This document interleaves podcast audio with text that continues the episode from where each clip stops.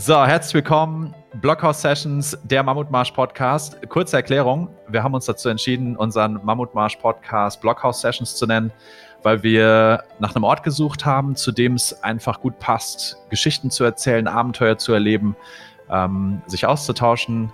Sandy ist auch hier. Hallo Sandy.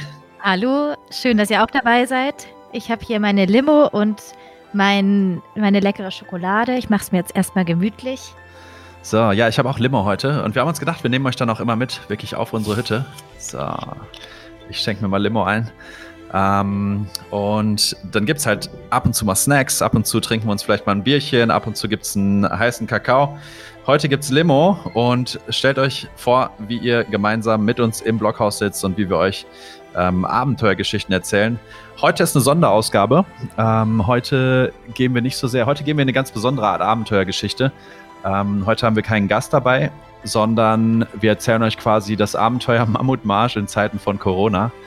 Und ähm, ja, erzählen einfach mal so ein bisschen die Geschichte, was ist eigentlich beim Mammutmarsch passiert? Wie, wie hat uns eigentlich Corona ereilt? Äh, wie sind wir damit umgegangen? Und vielleicht auch, was, was hat das für uns persönlich bedeutet? Weil für mich hat das zum Beispiel ähm, eine Odyssee um die halbe Welt bedeutet, wo ich gleich nochmal im Detail drauf eingehen kann. Und genau, da würde ich sagen, legen wir erstmal los, oder Sandy? Auf jeden Fall. Und ich glaube, ich weiß gar nicht, wann es mich erreicht hat. Ich glaube, euch hat es zum ersten Mal in Hamburg so richtig erreicht, dass ihr euch da Gedanken drum machen musstet, um die Umsetzung von so einem Event. Und ich weiß nicht, ob es da, war es damals schon fragwürdig, ob es stattfinden kann? Ja, Mammut Marsch Hamburg war am 9., ich glaube am 29.02. Und ich war zu dem Zeitpunkt in Mexiko. Und das heißt, in Mexiko hat noch niemand überhaupt von Corona gesprochen. Und ich habe dann natürlich regelmäßig mit Kalle telefoniert und der hat mir dann irgendwann hat er gefragt, so du, in zwei Wochen ist ja Mammutmarsch Hamburg. Was machen wir wegen Corona?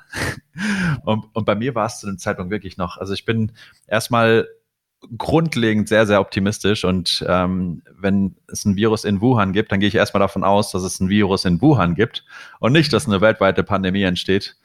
Und ich glaube, ich glaube, das haben wir auch alle gemeint. Ich glaube, niemand ist davon ausgegangen, dass diese Situation entstehen könnte. Ich hätte es für unmöglich gehalten. Tatsächlich. Also Anfang des Jahres hättest du mich gefragt, ob diese Situation möglich ist in unseren hochentwickelten Ländern, vor allem mit unserem Gesundheitssystem.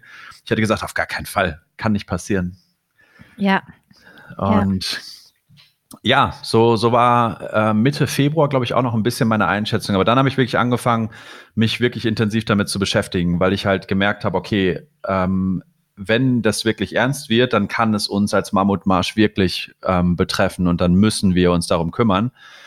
Und so haben wir dann beschlossen, beim Mammutmarsch Hamburg, wo das Ganze noch ähm, auch in der Öffentlichkeit noch nicht so ein riesiges Thema war. Also klar, Corona war überall ein Thema, aber wir haben jetzt in keiner Form irgendwelche Auflagen gekriegt oder irgendwelche Warnungen gekriegt. Und wir haben uns dann quasi entschlossen, wir ähm, überlegen uns einfach ein Hygienekonzept. Wir überlegen uns, wie wir das Ganze ähm, so sicher wie möglich machen können. Wir hatten überall an den VPs, ähm, haben wir dann Desinfektionsmittel ausgehangen. Und ähm, es war verpflichtend, dass jeder, der mitmacht, Desinfektionsmittel dabei hat, sich vor den VPs die Hände desinfiziert. Ähm, es gab keine Umarmung im Ziel. Das ist ja, nein, äh, äh, in Zeiten von Corona wäre es jetzt, wäre es jetzt äh, unangemessen zu sagen, das wäre fast das Traurigste. Nein, aber es gab keine Umarmung, es gab keine High Fives im Ziel, ähm, was absolutes Markenzeichen beim Mammutmarsch ist. Jeder, der ins Ziel kommt, kriegt eine High Five, kriegt eine Umarmung.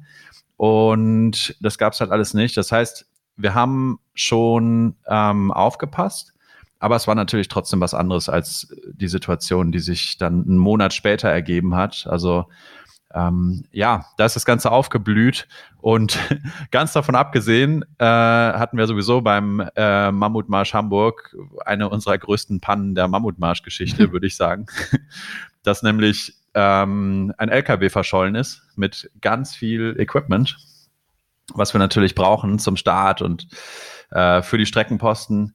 Aber ja, vielleicht, vielleicht gehen wir dann andermal drauf ein. Ich glaube, das wird jetzt zu weit gehen, die, die Geschichte nochmal im großen Stil zu erzählen.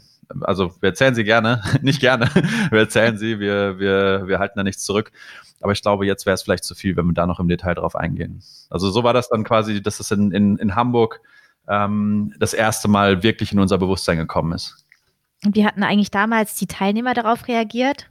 Keine Umarmung, kein Kontakt.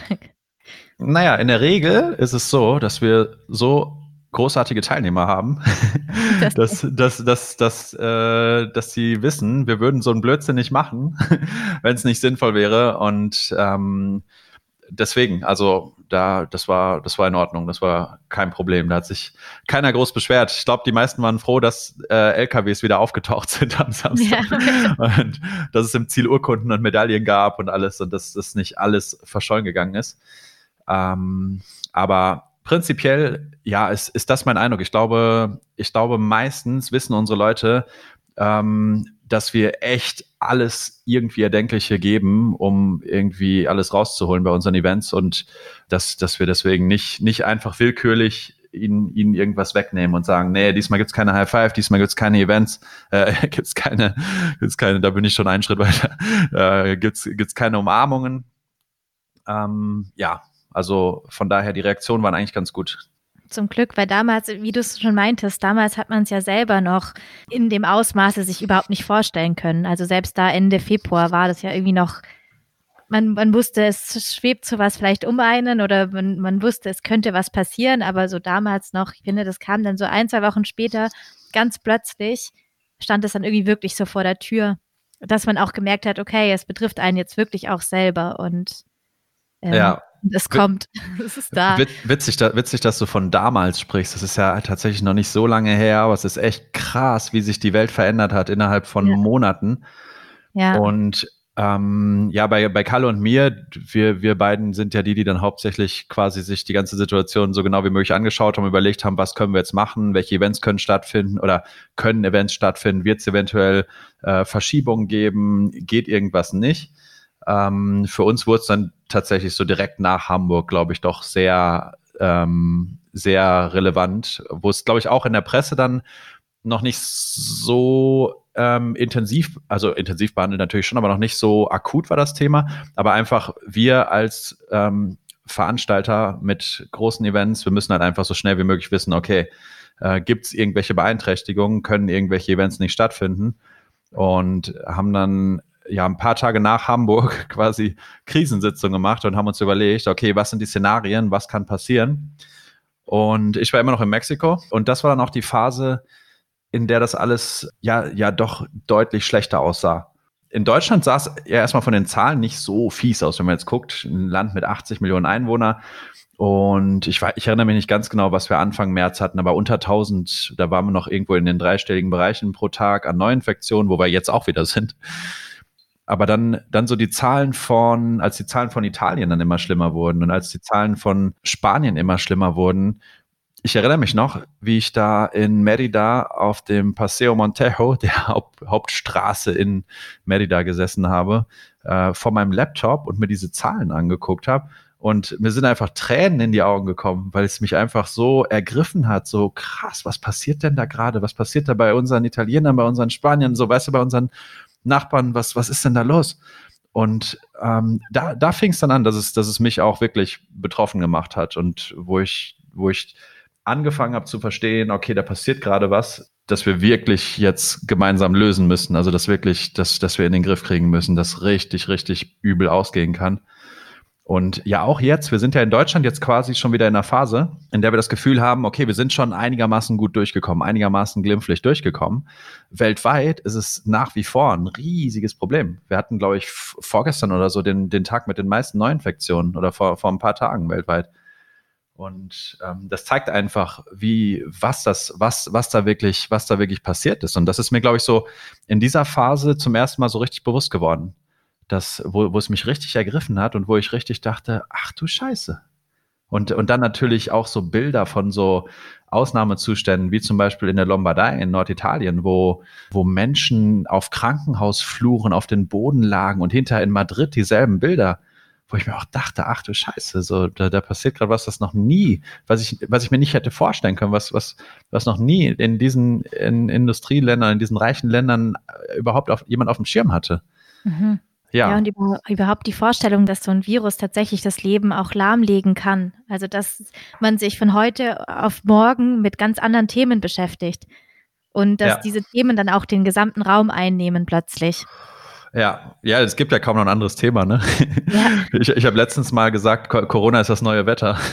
früher, ja. früher haben Leute über das Wetter gesprochen, jetzt reden Leute über Corona. Ja, wobei die Leute da schon mehr zu sagen haben, noch als bei Wetter. Wetterdiskussionen sind meistens ja. nach fünf Minuten erledigt. Und bei Corona ja, ja, da, da weißt du, da weißt du, das Gespräch geht auch nirgendwo hin. Ja, ja, ja ist ja die sich heute, ne? Ja, ja, ja, so, wann kommt denn die Sonne mal wieder raus, Mensch? ja, ja. Und dann ist das Gespräch vorbei. Ja. Ja, ja ähm, wie ging es denn dann weiter bei uns? Also, ähm, ja, wir, wir haben dann halt angefangen, wir wussten, okay, die Wahrscheinlichkeit wird größer und größer, dass auch wir davon betroffen sind, dass auch wir keine Events mehr machen können. Und wir waren auch überzeugt davon, wenn das notwendig ist, dann ist das die richtige Entscheidung. Also bei uns war es nie eine Frage, ah, jetzt, verbindet, jetzt verbietet uns die Politik, Events zu machen. Für uns war es von Anfang an so, okay, wenn das notwendig ist, dann tragen wir das zu 100 Prozent mit und dann beschweren wir uns nicht.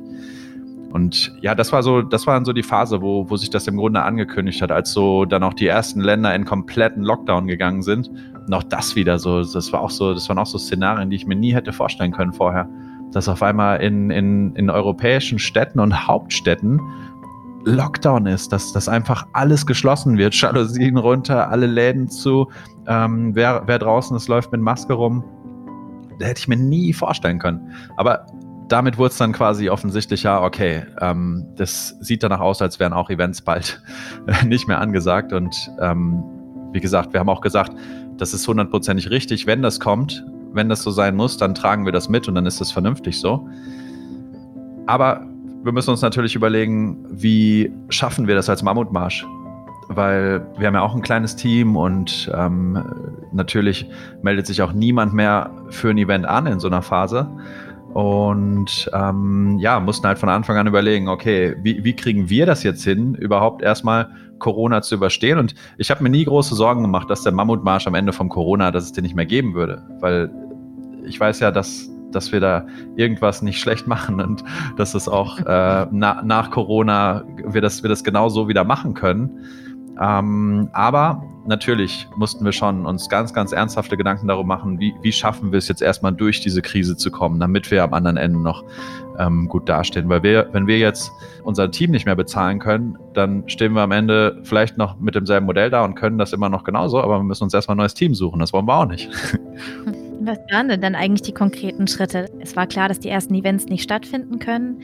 Also wurden die verschoben? Ja, es war ich glaube, es war für alle schwierig und genauso war es eben auch für Bundesregierung und Landesregierungen schwierig. Und Landesregierungen sind halt verantwortlich für Veranstaltungen in den Bundesländern. Und ähm, das hat eine Weile gedauert, bis wir konkrete Vorgaben bekommen haben. Also irgendwann wurde ja dann gesagt, alles über 1000 Teilnehmer darf nicht mehr stattfinden. Österreich hat irgendwann gesagt, alles über 500 darf nicht mehr stattfinden. Und es war aber im Grunde klar, ja, es kam ja im, im Tagestakt, kamen ja neue Maßnahmen. Und es war im Grunde klar, okay, das heißt nicht, dass nächste Woche noch irgendwas stattfinden darf. Und ja, so, so kam es nach und nach, dass dann der ja jetzt immer noch geltende ähm, Stand kam. Ähm, ich weiß gar nicht, äh, ich erinnere mich gerade nicht, wie die Corona-Eindämmungsschutzverordnung, irgendwie sowas. Also gibt es diese Verordnungen, in denen das steht. Und da steht halt gerade noch drin, bis 1.9. keine Großveranstaltungen. Wie es aber nun mal in Deutschland ist, ähm, in unserem Föderalismus ist viel halt Ländersache. Und deswegen ist es gerade ein bisschen auch Länderermessenssache. Wenn jetzt ein Bundesland sagt, wie Thüringen aktuell, wir denken, die Situation ist so weit im Griff, dass wir wieder alles aufmachen können, dann können die natürlich auch andere Regelungen ansetzen. Aber erstmal war das damals so, dass dann Events mit über 1000 Teilnehmern verboten wurden und dass dann irgendwann gesagt wurde, okay, im, im Grunde ja, bis, bis hin zu okay, Kontaktverbot, Kontaktsperre. Wir dürfen, wir dürfen keine, wir dürfen keine Menschen mehr treffen. Ja. Jetzt hast du ja gerade davon gesprochen, dass es dann äh, Ländersache ist und dass vielleicht auch längere Zeit unklar war, was passieren soll und ihr euch dann entschieden habt, erste Events eben zu verschieben. Und ähm, was waren denn da dann die konkreten Schritte und was hat es eigentlich auch für die Teilnehmer bedeutet? Ähm, ich glaube, erstmal ist es wichtig zu unterscheiden, dass wir nicht entschieden haben, Events zu verschieben, sondern dass es dann quasi Rechtslage wurde. Das heißt, wir mussten Events verschieben. Das heißt, es gab keine Grundlage mehr, überhaupt eine Großveranstaltung durchzuführen. Und deswegen ähm, wussten wir, okay, die Termine können einfach nicht stattfinden. Und was ich aber glaube, was eine ganz große und eine ganz wichtige Unterscheidung ist, wir haben uns dafür entschieden, kein Event wird abgesagt, sondern höchstens wird ein Event verschoben. Wenn wir das Event jetzt nicht durchführen dürfen, dann machen wir es halt später. Und aber bei uns wird kein Event abgesagt. Und das halte ich für eine ziemlich wichtige Unterscheidung und auch ein ziemlich wichtiges Zeichen an unsere Teilnehmer, weil wir von Tag eins an, als es im Grunde offensichtlich wurde, dass wir Termine verschieben müssen, haben wir entschieden, okay, aber jeder Termin wird nachgeholt und natürlich kann es auch sein, dass dann jemand nicht kann an dem neuen Termin. Termin. Und dafür haben wir die Entscheidung getroffen, wenn ich kann, kriegt in jedem Fall einen Gutschein, kann sich für ein beliebiges anderes Event bei uns anmelden. Also lange bevor das ja auf Bundesebene im, im, Bundestag ja mittlerweile beschlossen wurde, die, die sogenannte Gutscheinlösung, damit nicht massenweise Unternehmen in der Tourismusbranche und Veranstalter ähm, insolvent gehen. Und lange bevor das ähm, überhaupt davon überhaupt die Rede war, haben wir entschieden, erstens, es wird kein Event abgesagt, es gibt höchstens Verschiebungen, wir lassen uns kein Event absagen, obwohl wir hundertprozentig unterstützen, dass sie gerade nicht stattfinden können. Auch das ist nochmal wichtig, das zusätzlich zu sagen, dass wir nicht versuchen, um jeden Preis Events durchzupeitschen. Und zweitens, dass ähm, kein Ticket verfällt. Dass, dass jeder Teilnehmer von uns äh, entweder dann an dem ja nur verschobenen Event teilnehmen kann, wenn das Termin nicht passt, an einem beliebigen anderen Event teilnehmen kann. Mhm. Und das ist, bezieht sich auch nicht nur auf dieses Jahr, kann, kann auch noch im nächsten Jahr sein. Genau, natürlich, weil dieses Jahr, wir wissen ja nicht mal, mittlerweile, Stand aktuell ist ja immer noch 1. September, dass erst ab dem 1. September wieder Großveranstaltungen stattfinden dürfen. Und wir wissen ja gerade gar nicht, ob wir überhaupt alle Events in diesem Jahr noch unterkriegen. Also es wird sicherlich, wir überlegen gerade, ich, will ich will es nicht zu konkret sagen, wir überlegen gerade, ob es einen Winter, einen Mammutmarsch Winterfahrplan geben wird. Also das könnte eine Option sein. Das funktioniert aber nicht in jedem Fall. Also zum Beispiel ein Hunderter ist im Winter, würde ich, würde ich sehr, sehr kritisch sehen im Winter. Wir könnten einen Hunderter im Winter machen mit Leuten, die wirklich wissen, was sie tun. Aber ein Hunderter im Winter, die Kälte, ähm, wenn ich wüsste, dass es ein Teilnehmerfeld, von denen auch nur 30, 40 Prozent das zum ersten Mal versuchen, würde ich nicht machen. Also das wäre, das wäre nicht verantwortlich. Vielleicht gibt es ja dann eine Extreme für die Erprobten, einen Extreme Mammutmarsch für die, die lange Zeit dabei sag sind. Das, sag, das nicht, sag das nicht zu laut, sonst kriege ich in den nächsten Wochen hunderte hunderte E-Mails und habe keine Ruhe mehr. Ja, ich wieder zurück. ja. Mal gucken. Aber das finde ich auf jeden Fall schön und fand ich auch damals schön, als ich mitgekriegt habe, dass ihr eben, dass es euch wichtig ist, dass, dass man nicht von Absagen spricht, sondern dass es verschoben wird. Weil da eben auch voll viel Vertrauen in den Mammutmarsch, in das Event und auch, dass es eben Mammutmarsch nach Corona gibt. Also quasi, da schwingt von vornherein, finde ich, so ein schönes Vertrauen in die Geschichte mit. Genau, und das ist uns, das uns, das ist uns eben auch wichtig dass wir einfach zeigen, wir versuchen nicht, selbst wenn das Ganze jetzt ähm, rechtlich als höhere Gewalt gedeutet werden könnte und damit theoretisch auch gar keine Ansprüche bestehen, ich sage nur theoretisch, ähm, selbst dann in, in allen Entscheidungen, die wir treffen, ist es uns weniger wichtig, was ist irgendwie, was ist, was ist der, der rechtliche Rahmen, was müssen wir machen, sondern uns ist eher wichtig, was, was entspricht einfach unseren Werten. Und entspricht einfach unseren Werten, dass wir sagen, wir lassen uns nicht aufhalten, dass wir sagen, wir, wir sagen keine Veranstaltung ab. Die haben wir angesagt, die wollen wir machen, die ziehen wir durch. Und wenn mhm. wir die mhm. nicht sofort durchziehen können, dann ziehen wir sie halt später durch. Und genauso ist es uns wichtig zu sagen, wenn jemand ähm, quasi uns gegenüber das Commitment gegeben hat und uns gegenüber gesagt hat, ich komme zu euch, ich stelle mich der Herausforderung, dann ist es uns genauso wichtig, dass wir unseren Part erfüllen. Und wenn wir es jetzt nicht können, erfüllen wir ihn später, aber wir erfüllen unseren Part. Cool. Aber als diese ganzen Entscheidungen waren, warst du ja auch gerade gar nicht in Deutschland, oder? Ja, zu dem Zeitpunkt war ich ja immer noch in Mexiko und bin dann langsam an den Punkt gekommen, wo ich mich halt ernsthaft fragen musste, was mache ich denn jetzt? was mache ich jetzt in dieser, in dieser Situation? Gehe ich, geh ich jetzt nach Europa gehe ich ins Zentrum der Pandemie, wo, wo, wo, wo auf der Corona-Karte gerade die ganzen tiefroten Länder sind. Ja. Oder, oder bleibe ich in, in Südamerika oder in, in na, Mexiko ist ja gar nicht Südamerika, ist ja eher Nordamerika, in Lateinamerika. Ähm, und habe dann und, und wusste auch gar nicht, ob es noch möglich wäre, zurückzukommen. Weil ähm, das war dann schon ja Mitte März. Die EU hat gerade ihre Außengrenzen geschlossen. so, ja. ziemlich, so ziemlich jeder Staat hat seine Grenzen geschlossen für Europäer. Und es gab ganz, ganz wenige Direktflüge nur. Ich war im Süden Mexiko, äh, in Merida, in Yucatan und der nächste große Flughafen wäre Cancun gewesen. Und ich habe dann einfach geschaut, gibt es Flüge und es gibt von Condor Direktflüge nach Frankfurt. Aber die waren halt auf Wochen natürlich ausgebucht, weil alle natürlich dann versucht haben, irgendwie noch zurückzukommen.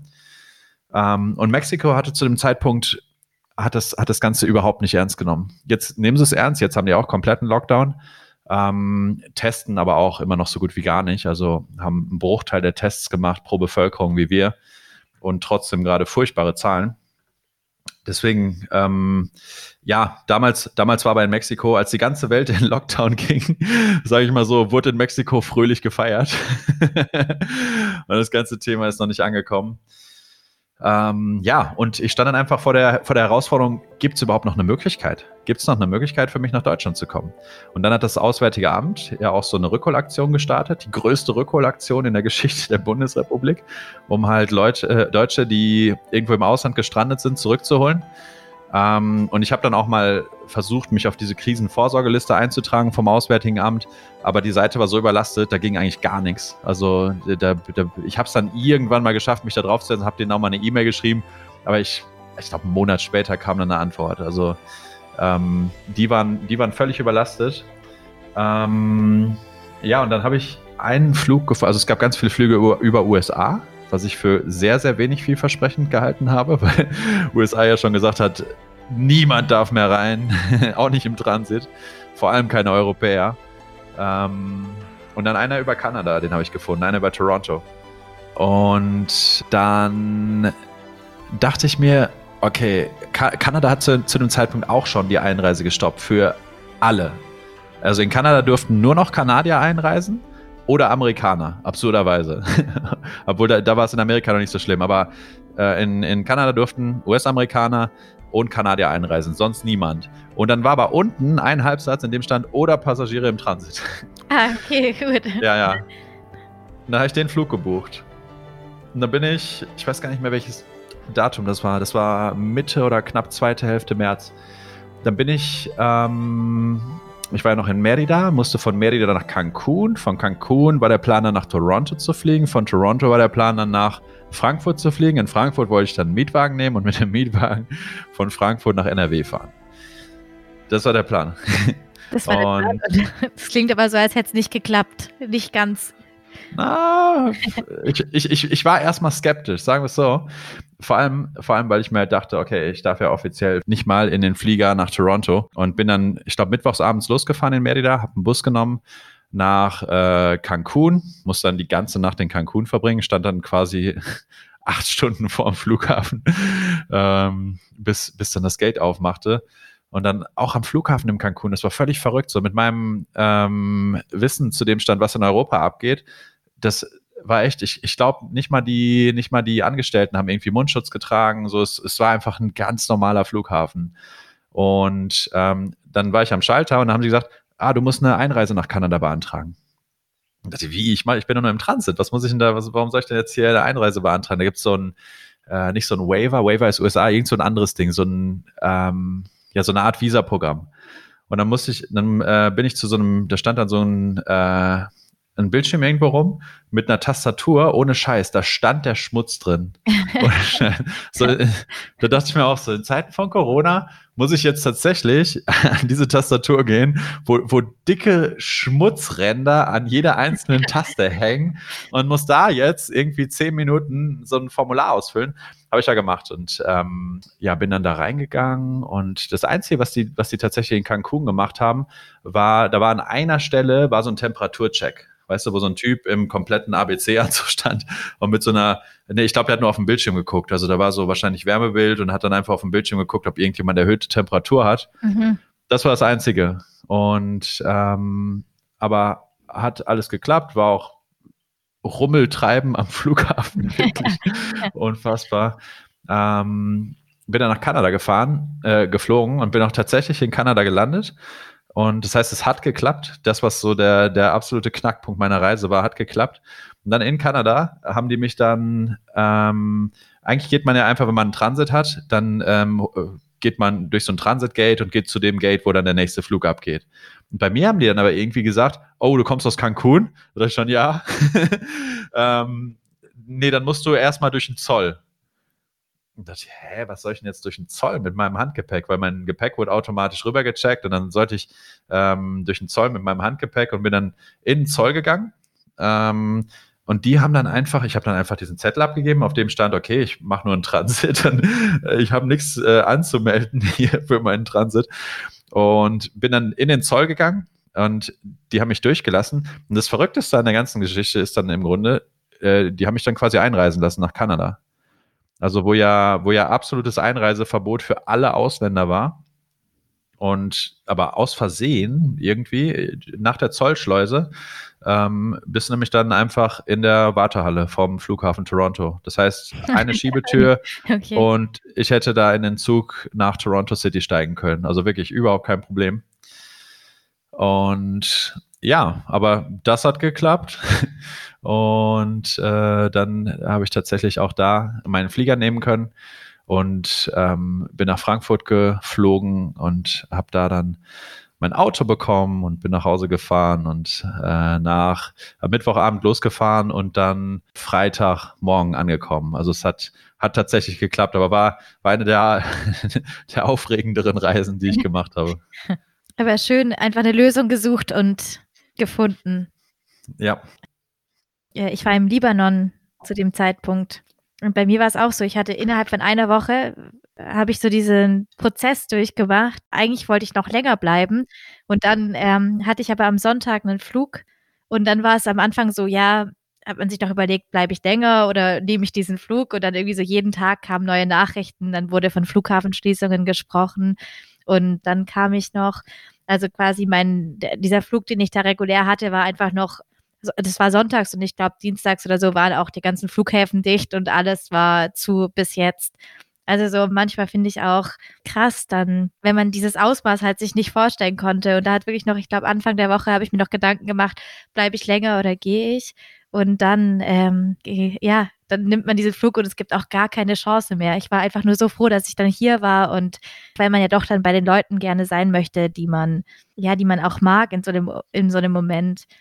Ja. Finde, also so die Vorstellung, irgendwo anders mal so drei Monate auch festzustecken an sich, schön, aber so man ist ja doch immer in einem Konstrukt auch drin. Man hat jetzt die Arbeit oder die Familie oder irgendwas und möchte ja dann doch, also man ist ja nicht ganz frei. Ja. Einfach ja, irgendwo ja. zu verhocken. Ja. Und weiß man auch nicht, ob man es dann will, je nachdem eben wie in den Ländern die Situation auch äh, äh, sich entwickelt, kann man froh sein, dass wir jetzt hier eben noch solche Maßnahmen hatten, dass wir raus durften die ganze Zeit und ja, auf jeden Fall. Ich dachte mir auch damals in, in Mexiko, die haben einfach, zum Zeitpunkt, als ich abgefahren bin, haben die, ich weiß gar nicht, eine dreistellige Zahl oder eine niedrige vierstellige Zahl an Tests überhaupt gemacht, Corona-Tests. Heißt, ich dachte mir, die, die haben doch gar keine Ahnung, wie die Situation hier wirklich aussieht. Die, die kommunizieren hier irgendwie, ja, in ganz Mexiko sind wir so gut, stehen wir so gut da, haben erst 200 Fälle oder so, aber die haben halt einfach so gut wie nicht getestet. Mhm. Und testen, testen immer noch so gut wie nicht. Also es gibt das ist ja auch relativ äh, klar, dass es einfach viel mehr Fälle gibt, als in den Statistiken gezeigt werden. Ja. Dass einfach viel mehr Leute angestellt sind, äh, angesteckt sind, als getestet werden. Und ja, also ich glaube, das ist der Punkt. So zurückkommen in ein gewohntes Umfeld. Und äh, für mich, für mich war es auch wichtig, ich habe mich, ich habe mir dann echt die Frage gestellt, also weil zu dem Zeitpunkt war ja, war ja gar nicht, stand ja gar nicht fest, wie entwickelt sich das jetzt. Deswegen habe ich auch überlegt, okay, ähm, wie, wie kann ich aus Mexiko auch helfen? Und dachte mir zu dem Zeitpunkt, aus Mexiko kann ich, kann ich ja viel schlechter helfen als aus Deutschland, wo ich halt einfach alles kenne. Sowohl wenn die Situation richtig schlimm wird, dann weiß ich hier, wo ich ähm, alles bekommen kann, mit welchen Menschen ich reden muss in verschiedenen Dingen. Aber in Mexiko, weißt du, da wäre es mir viel schwerer gefallen, überhaupt rauszufinden, wie kann ich überhaupt helfen, ähm, was ist, wenn jemand aus meiner Familie krank wird und ich kann nicht mehr einreisen, weißt du, das, das hätte ich überhaupt nicht machen können. Und vor allem auch, was, was, was kann ich machen, um einfach die, um, um einfach gegen Corona zu helfen. Und das war ja, das ist ja dann die Phase, in die wir dann als nächstes übergegangen sind, wo wir uns dann einfach überlegt haben, was können wir als Mammutmarsch auch einfach machen, um, um gegen Corona zu kämpfen, weil wir einfach gesehen haben, okay, das ist gerade das größte Problem, was es gibt auf der Welt. Und das ist, das ist das Problem, gegen das wir gerade was machen müssen. Und ähm, ja, dann, dann sind wir halt in die, in die nächste Phase gekommen. Was kann der Mammutmarsch tun? Und das war auch so eine spannende Phase, weil ich glaube, davor war es bei allen äh, so wie so ein bisschen Fragezeichen oder man hat sich einfach, ähm, diese Ungewissheit hat man ja jeder Person auch angemerkt. Und dann war es so schön, sich mit neuen Dingen zu beschäftigen und dann konkrete Aktionen durchzuführen, die eben, wo man sich auch plötzlich wieder ähm, ja, hilfreich und nützlich gefühlt hat, hat, finde ich, einen ganz neuen Schwung dann wieder reingebracht. Also so, ja, äh, irgendwie so eine Motivation, wenn man plötzlich so wusste, oh ja, genau dafür, dafür machen wir das jetzt gerade. Ja, genau. Vielleicht kannst du uns ja noch mal kurz erzählen, was wir alles für tolle Aktionen gestartet hatten. Ja, das, ähm, also im Grunde haben wir uns erstmal zusammengesetzt und haben überlegt, was sind, was sind irgendwie gerade wirklich große Probleme, was, was könnten wir gerade, also was sind die größten Probleme, wo wir wirklich helfen können. Und wir wussten, wir können keine Krankenhäuser bauen, wir können keine Intensivstationen bauen.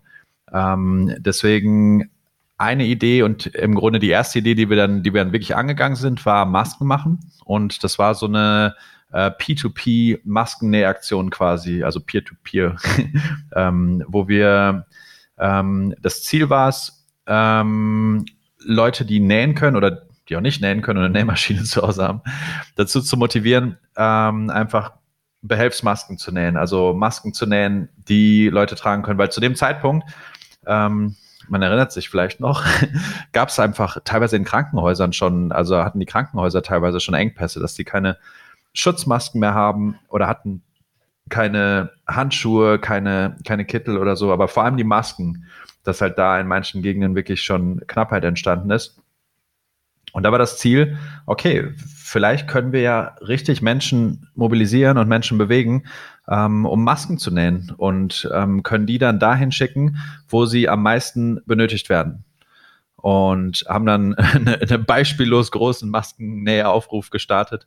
Und äh, meine Mutter hat ihre Stoffvorräte ge gespendet und wir haben Stoffe, Stoffe überall verschickt.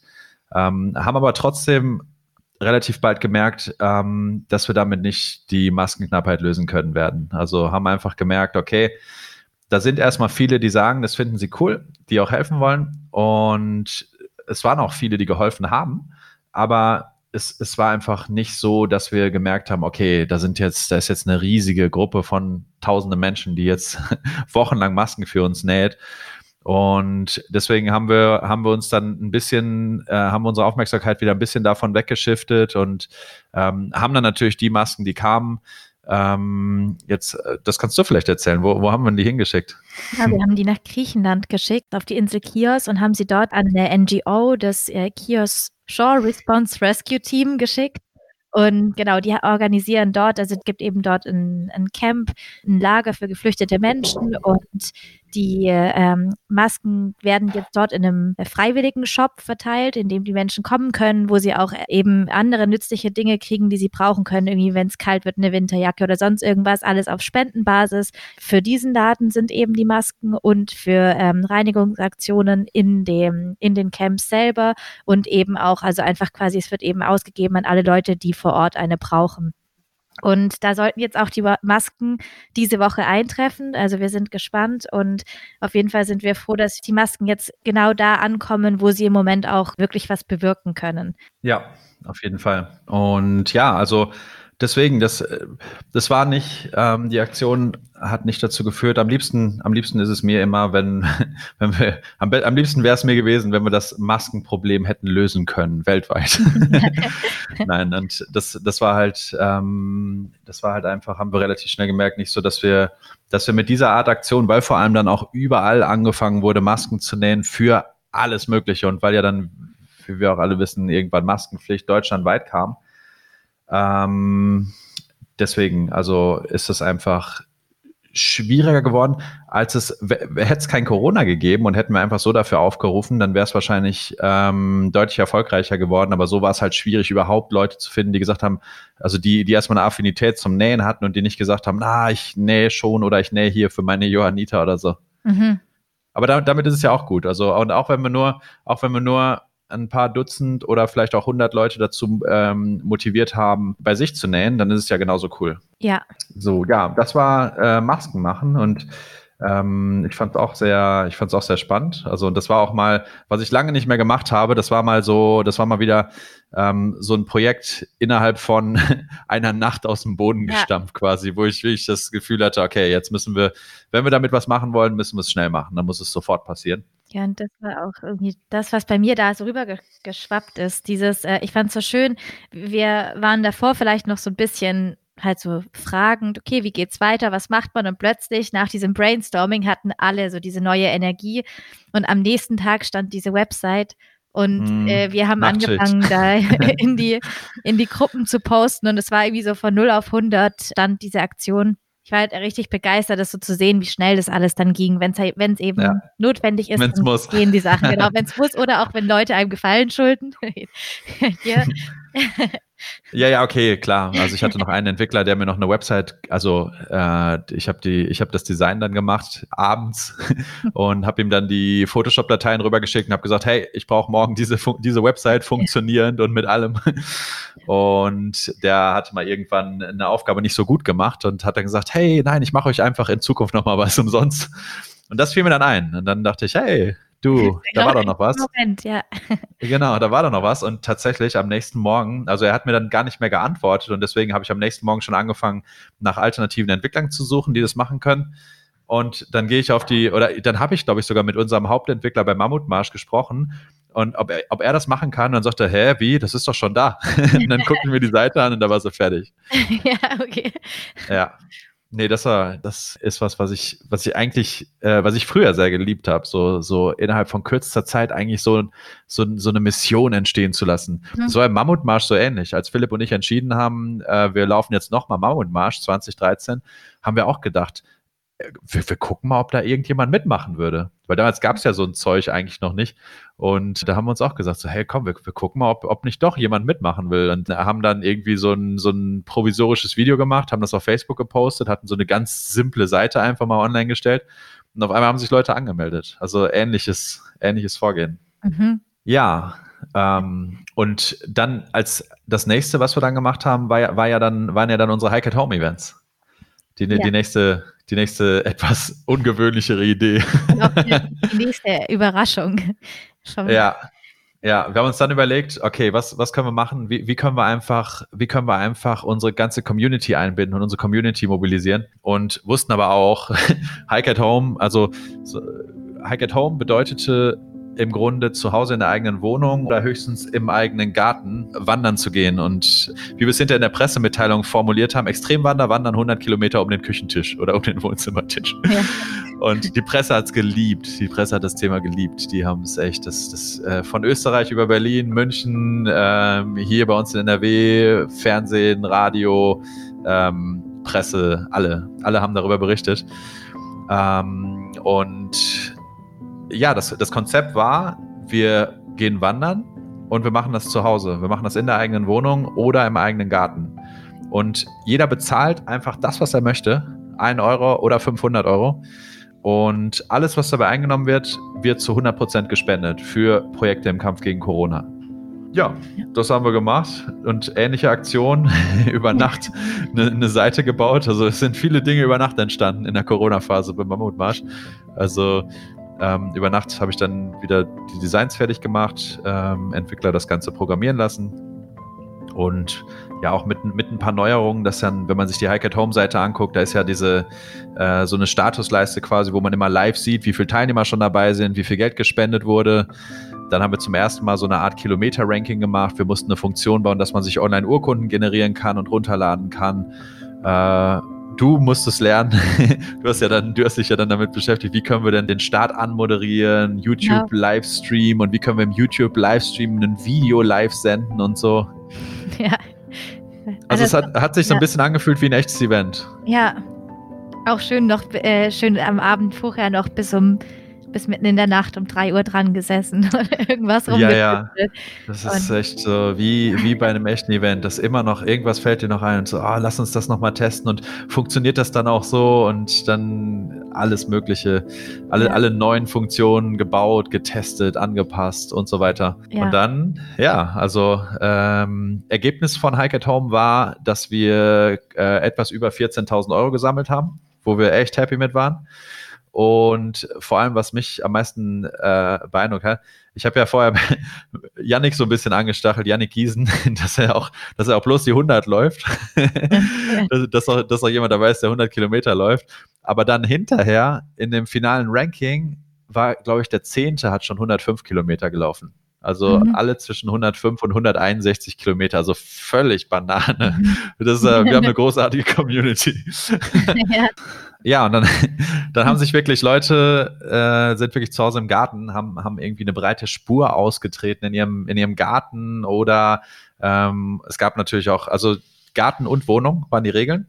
Ne, nur man durfte sein eigenes Gelände nicht verlassen, weil wir wollten einfach nicht dazu aufrufen, ähm, das Haus zu verlassen. Weil das, das war irgendwie die, die dominanteste Empfehlung zu Corona-Zeiten, bleibt zu Hause, wenn ihr nicht unbedingt äh, rausgehen müsst dann bleibt zu Hause. Und dann wollten wir nicht sagen, auch wenn es streng genommen erlaubt gewesen wäre, dass jemand alleine im Wald spazieren gehen darf, wollten wir aber einfach nicht sagen, dass jemand, der jetzt vielleicht in Berlin oder Hamburg wohnt, äh, dann mit einer S-Bahn fahren muss und irgendwo erstmal rausfahren muss und dann vielleicht doch unter Menschen ist. Und deswegen haben wir uns dafür entschieden, das Ganze wirklich so äh, extrem auch zu machen. Und letztendlich äh, finde ich es find so auch die viel coolere Geschichte, als wenn wir gesagt hätten, mhm. ähm, ihr dürft alle draußen laufen. Und ich glaube, deswegen wurde das Thema auch letztendlich in der ganzen Presse so aufgenommen, weil die einfach noch nie wahrscheinlich so einen Blödsinn gehört haben. Mhm. Ja.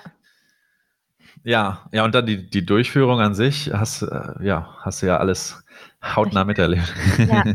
Was ich auch einfach äh, richtig schön fand, weil wir ja wirklich davon ausgegangen sind, so ein bisschen oder Erwartungshaltung war wahrscheinlich, ja, okay, das Event dauert vielleicht so drei Stunden. Deswegen kam unser Verpflegungsposten oder was ich halt einen Vormittag, deswegen kam der erste Verpflegungsposten beim ersten Event eben nach zwei Stunden schon, damit man die Leute danach auch langsam ins Ziel lassen kann, die eben aufhören wollen, aber irgendwie hat noch niemand nach zwei Stunden an Aufhören gedacht. Alle waren irgendwie, also so, ich, ich fand auch, ist einfach so überraschend, dass man äh, dass die Leute so Lust drauf hatten, sich auch zu Hause so herauszufordern, weil es ist ja noch mal was ganz anderes, auf und ab über die gleiche Runde wieder zu laufen, an, anstatt irgendwie jetzt hier 100 Kilometer oder 30 Kilometer draußen, wo sich die Natur ändert und man hat immer wieder eine Ablenkung und irgendwas. Also so Chapeau irgendwie für die, die Leistung, das auch nochmal, also doppelt. So alleine das schon mal draußen zu machen, ist grandios, aber dann zu Hause ähm, einfach nur. Ja, du, du hast ja auch mitgemacht. Du hast mir auch Videos geschickt. Ja, ich habe dir Videos geschickt, aber das brauchen wir jetzt hier nicht erwähnen. Bitte? Das brauchen wir jetzt hier nicht erwähnen. Ich war Wieso? ja dann trotzdem eher zu aufgeregt und habe alles andere verfolgt, anstatt sich selber meine Kilometer zu laufen. Ich war eher ähm, aufgeregt, ob alles klappt mit der Technik und, mhm. ähm, und in diese WhatsApp-Gruppe reinzuschauen und einfach auch eher damit beschäftigt, das Ganze zu verfolgen, anstatt also Kilometerkönig ja. bin ich bei weitem nicht geworden. nee, ich glaube, ich habe ich glaub, ich hab auch 15 geschafft oder so. Ja. Also ich musste einfach die ganze Zeit irgendein Zeug organisieren. Das war echt erstaunlich. Ich hätte nicht gedacht, dass es doch so viel Orga ist, weil es ja doch eigentlich ähm, so, so gar nichts vor Ort zu organisieren gibt, aber doch dann irgendwie die ganze Zeit immer so den Terminplan im Auge behalten. Mhm. Und dann für alle, die nicht dabei waren, wir haben dann morgens oder ich habe dann morgens einen, einen YouTube-Livestream gemacht mit einer simulierten Anmoderation, wie beim echten Mammutmarsch. Also das Ziel war es wirklich, das Ganze so, so nah wie möglich an einen echten Mammutmarsch ranzubringen und das so zu machen, als wäre es ein echter Mammutmarsch.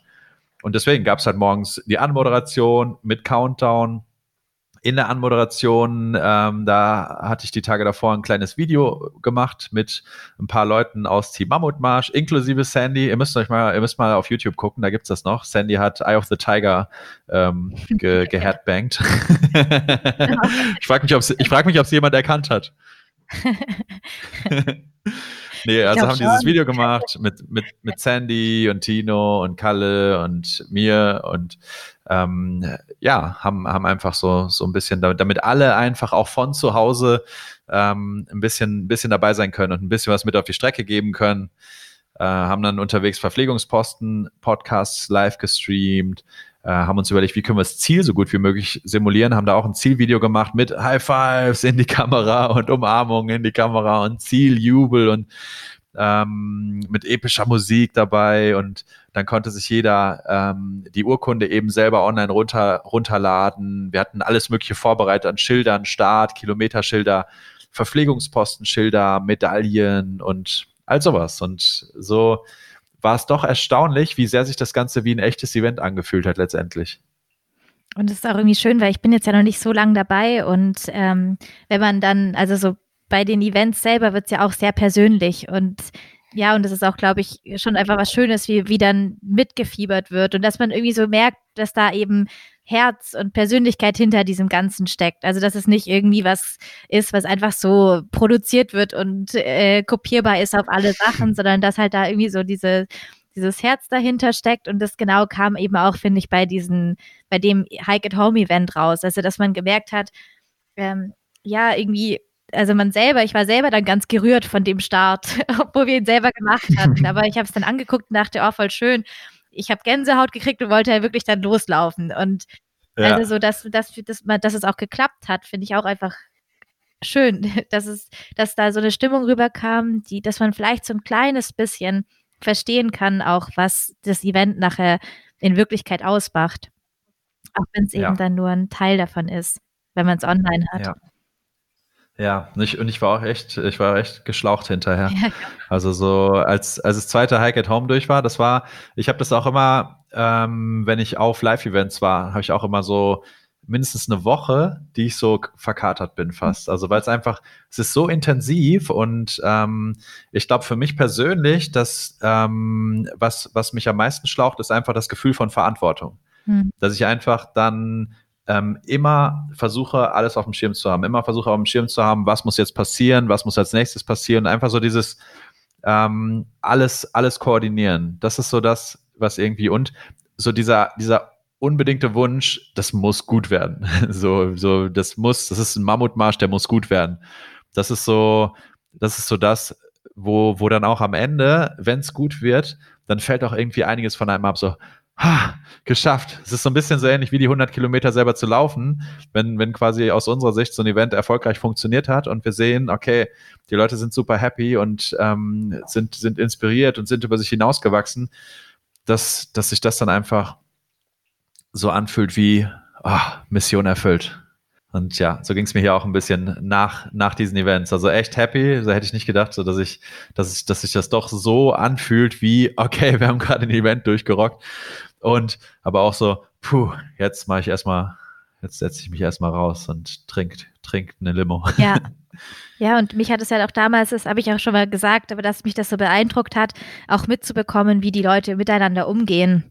Also dass, äh, und auch, dass so ehrlich gesprochen wird über diese ganzen Hoch- und Tiefpunkte. Also, dass man so sagt, okay, ich habe gerade richtig Lust drauf und dann sagt der Nächste, boah, ich kann nicht mehr. Und dann kommt aber von allen Seiten irgendwie Motivation und Unterstützung. Das fand ich auch gerade in dem Moment, als diese ganze Corona-Geschichte eben einfach noch sehr frisch auch war, äh, voll, einfach das tat so richtig gut, so ein, irgendwo einen Zusammenhalt zu spüren mit Leuten, die man ja eigentlich doch nicht kennt aber die dann durch dieses Event auch so alle zusammengefunden haben. Ja, und das ist mir halt auch unfassbar wichtig, einfach als, als einer der Leitsätze vom Mammutmarsch und einfach als, als so, ein, so, ein, so ein absoluter Grundpfeiler vom Mammutmarsch, dass einfach, wer, wer zu uns kommt, der wird unterstützt und wir unterstützen uns gegenseitig und wir, wir, ähm, wir sind keine Gemeinschaft, wo irgendwie Leute gegeneinander kämpfen oder wo bei, bei uns geht es darum, sich zu unterstützen, über sich hinauszuwachsen. Und dabei kannst du fluchen und kannst, kannst, kannst, kannst uns zwischenzeitlich hassen dafür, dass wir dieses, dass wir dieses Event äh, angesetzt haben.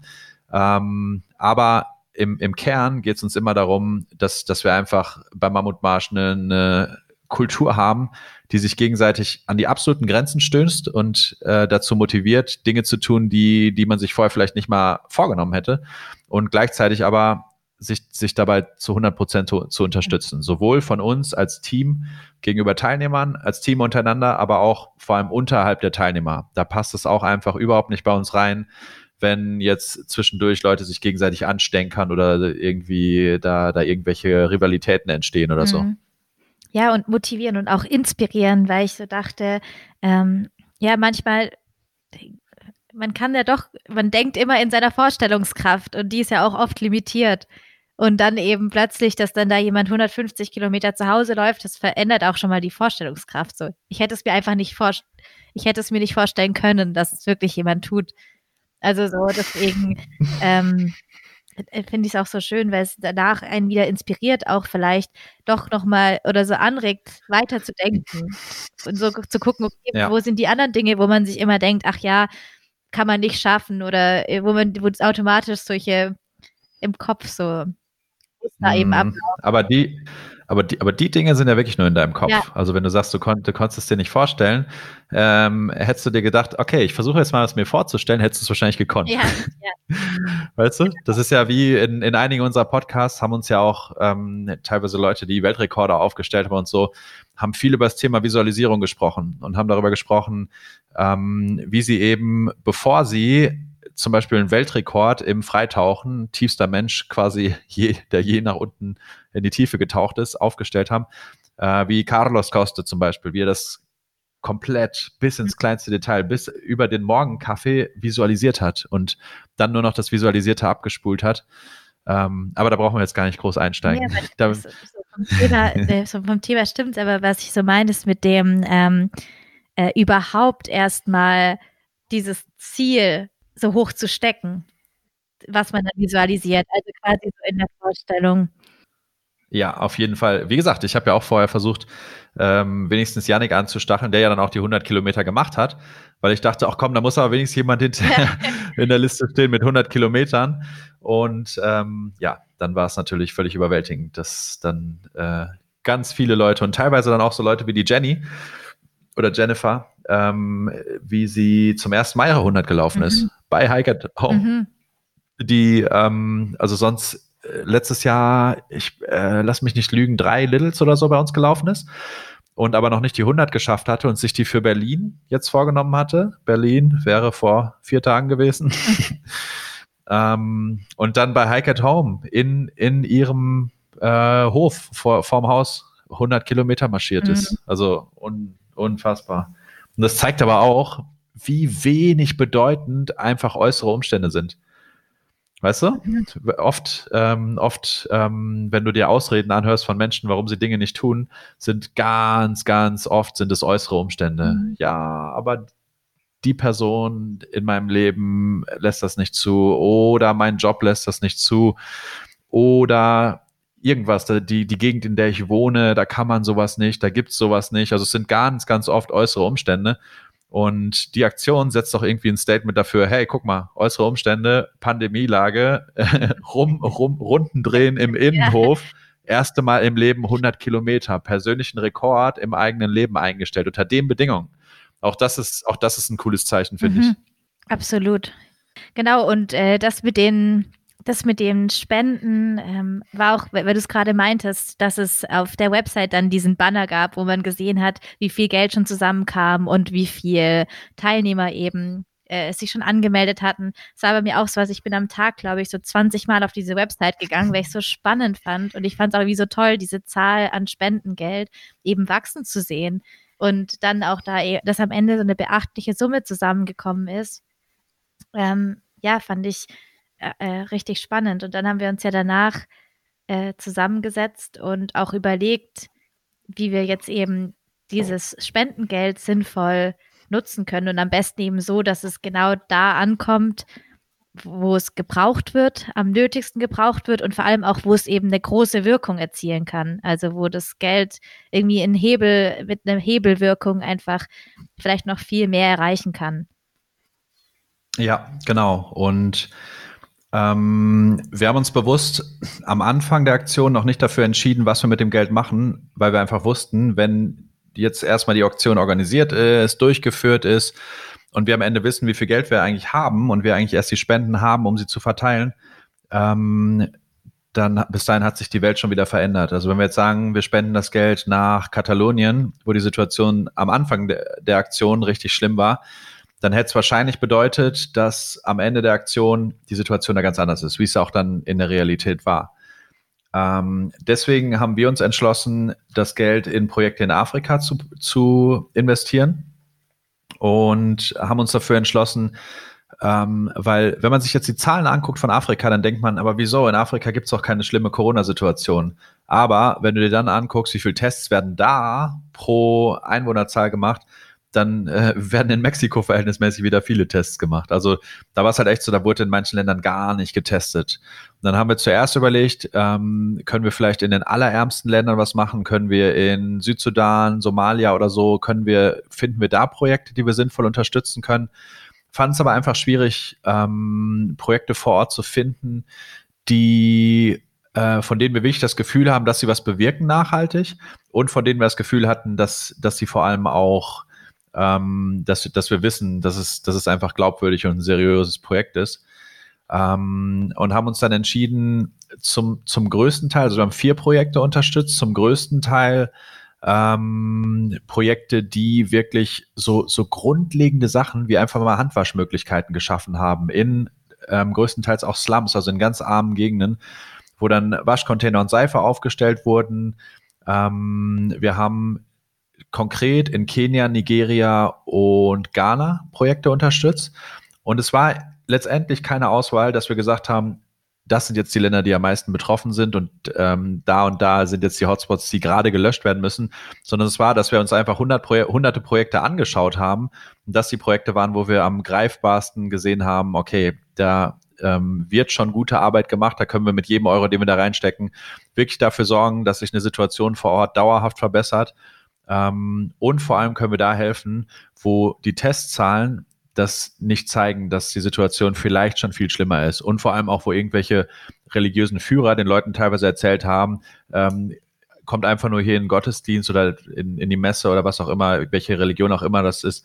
Ähm, so konkret habe ich das ähm, von einem Projekt in, äh, das Projekt in Nigeria gehört, ähm, dass sie denen sagen, kommt einfach weiter hier und ähm, quasi leistet euren Dienst und dann kann euch nichts passieren mit diesem Virus. Und da war es uns wichtig, einfach in solche Regionen zu gehen ähm, und da einfach zu versuchen, ein bisschen Grundlagen zu schaffen, die einfach dauerhaft dazu führen können, dass es ein bisschen reinlicher ist, dass die Leute ein bisschen besser Bescheid wissen ähm, und sich einfach ein bisschen besser schützen können vor der Pandemie. Ja, okay. Dann ähm, das, das, das war so die, das war bisher so die Haupt-Corona-Phase ähm, beim Mammutmarsch. Und ich glaube, dann kam im Grunde die Phase, in der wir uns jetzt befinden, wo äh, wir im Grunde in Deutschland alle das Gefühl gewonnen haben, wir haben die Kurve gekriegt.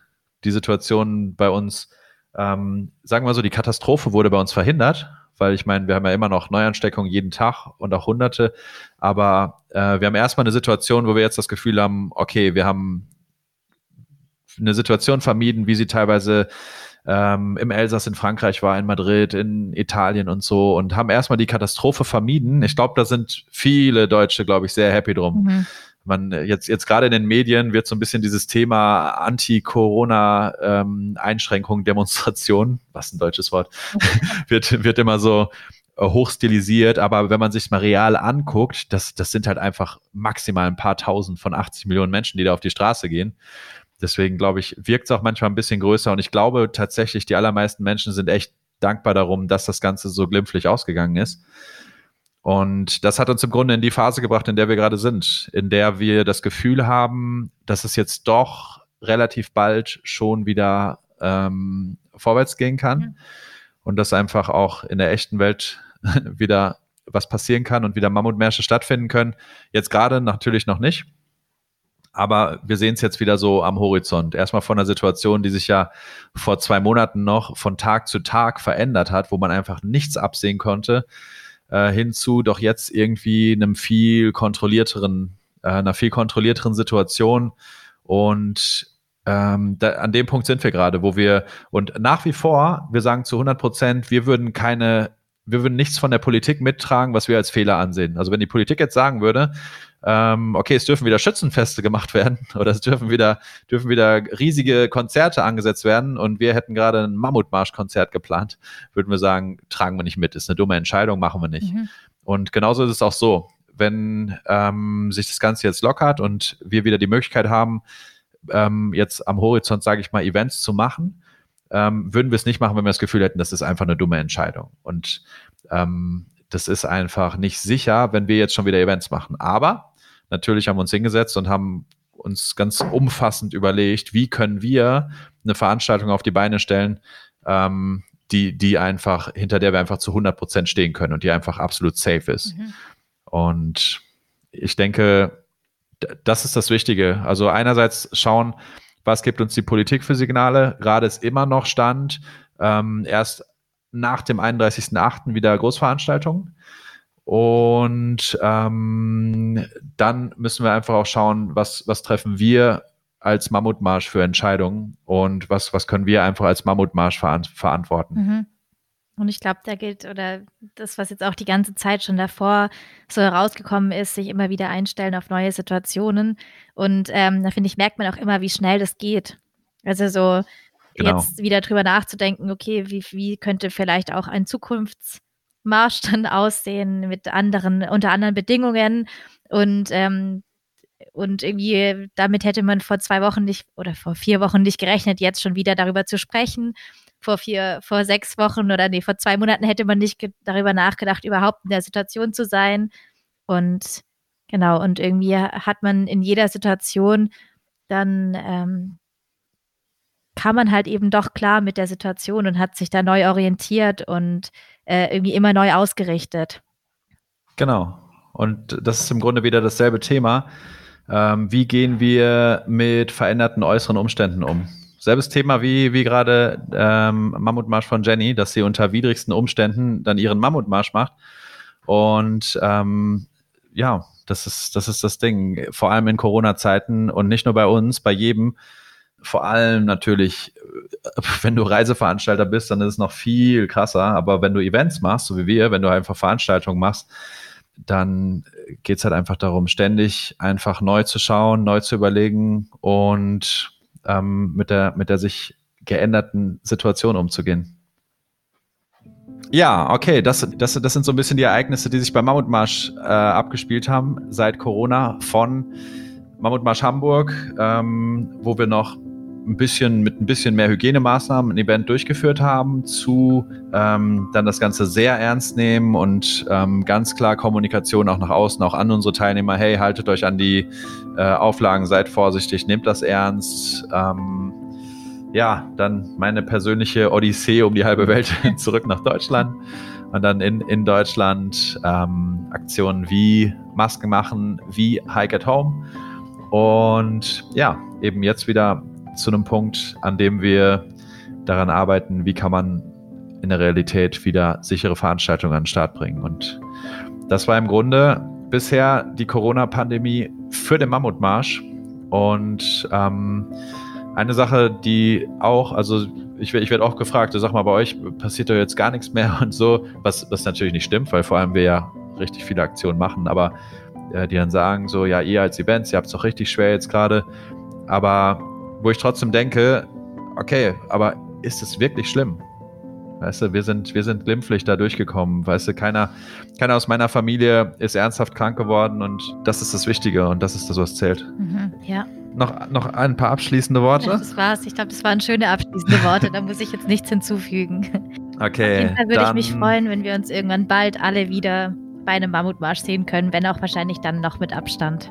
Ja, und ich bin sehr optimistisch, dass wir es bald tun können. Und das erfahrt ihr natürlich bei uns auf Social Media Kanälen, im Newsletter, auf der Website, in dem wir Anmeldungen wieder aufmachen. Und genau. Schön, dass ihr bei uns wart und wir hören uns bald wieder hier bei Blockhouse Sessions, dem Mammutmarsch Podcast. Bis bald. Ciao, ciao.